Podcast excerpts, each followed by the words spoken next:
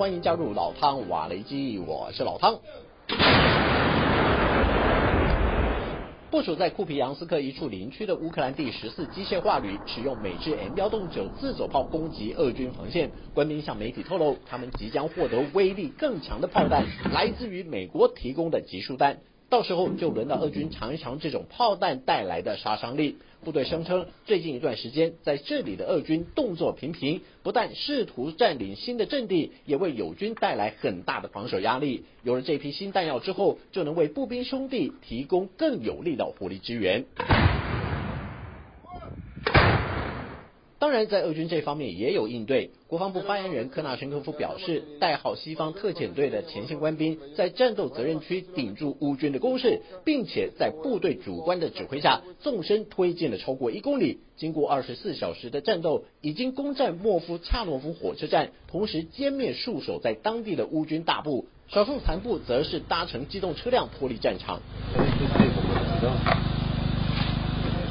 藏在这片树林中的简易保修厂，就是乌克兰维护装备妥善的野战基地。这里停满了待修的军车，包括悍马车以及代号刺猬的土耳其制防雷反伏击车。从挡风玻璃和车身周边布满弹痕的情况来看，这些军车都经历过猛烈的战火洗礼。乌克兰维修官兵更说，事实证明，无论是悍马车或是基尔皮防雷反伏击车，安全性确实毋庸置疑。尽管野战保修厂的设备有限，加上后勤补给并不容易，但是在官兵的妙手回春下，大多数的军车都能回到战场，继续为乌克兰部队服务。然而，在西方军事专家眼中，这种情况透露了一大警讯，就是乌克兰的军备库存严重匮乏。即便欧美各国都提供了许多军事援助，但是反映在乌克兰的反攻行动上，成效却不成正比。波兰国防顾问公司罗尚咨询机构主席穆西卡指出，原本估计乌克兰会一鼓作气从南部战线发起反攻，但是这项预期并没有发生，而是攻击一条又一条战壕，不但面对俄军连贯又绵密的防线，无疑是拉长了乌克兰的试探性攻势，等于陷入一场无止境的苦战当中。美国国务卿布林肯接受媒体访问时表示，乌克兰已经收复自去年二月俄罗斯发动入侵行动后所占领的五成失土。目前的反攻行动还在初期阶段，未来可能会持续好几个月，而且可以预期的是，日后还会面临更困难的硬仗。然而，英国智库皇家联合军事研究所前所长克拉克则有不同的意见。他认为，乌克兰现在面临两大难题：第一是弹药储备量吃紧，数据显示，粗估乌克兰一天要打掉上万发炮弹。即便西方毫不间断的提供援助，就算再加上乌克兰的自有库存，最多不出四个月，弹药就会消耗殆尽。除非这段时间乌克兰能把俄军全数赶出国境之外，但是难度恐怕非常之大。除了有弹药补充的问题之外，即将到来的秋雨季节也是麻烦之一。克拉克分析，就算布林肯认为乌克兰还在反攻初期，真正的大规模战斗还没发生，而且乌克兰军方也经常声称又在哪个战区向前推进了几百公尺，或是又收复了哪个村庄。但是当秋雨降临时，乌克兰战场将会变得又湿又泥泞，这将不利于地面部队的推进。如果军方想要加快反攻脚步，提早释出反攻主力，这正好是俄军最想得到的结果，因为对手已经早早设下重重埋伏，不怕你来，就怕你不现身。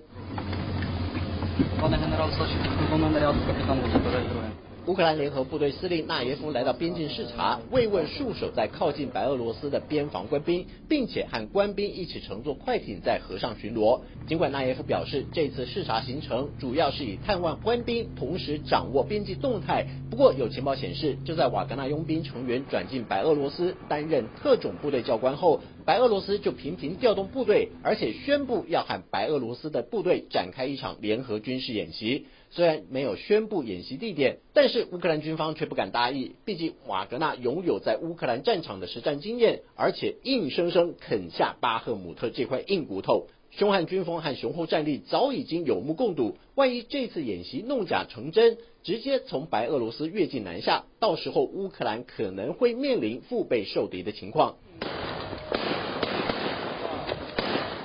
这是克里米亚女性领土自卫队所举行的一场战斗演练。随着俄乌两军在扎波罗热的战况越来越激烈，领土自卫队特别动员后备女兵，操作无人机战斗和战场救护。早在乌克兰展开反攻行动前，就有西方军事观察家分析，如果乌克兰请全力直取克里米亚半岛，并且顺利夺下这处战略要地的话，就会切断俄罗斯在乌南和乌东的联系，不但能取得一场令欧美满意的战果，对于可能会发生的俄乌谈判，也会拿到更为有利的筹码。只不过纸上谈兵很容易，但是对于要下决心的决策者来说，恐怕不只是获得胜利这么简单。要通盘考量的因素还有很多，包括要牺牲多少有生战力，要在前线部署多少兵员抵挡俄军的反扑，而且能承受多少的装备战损等等，这些因素都将左右战事进展和最后的结果。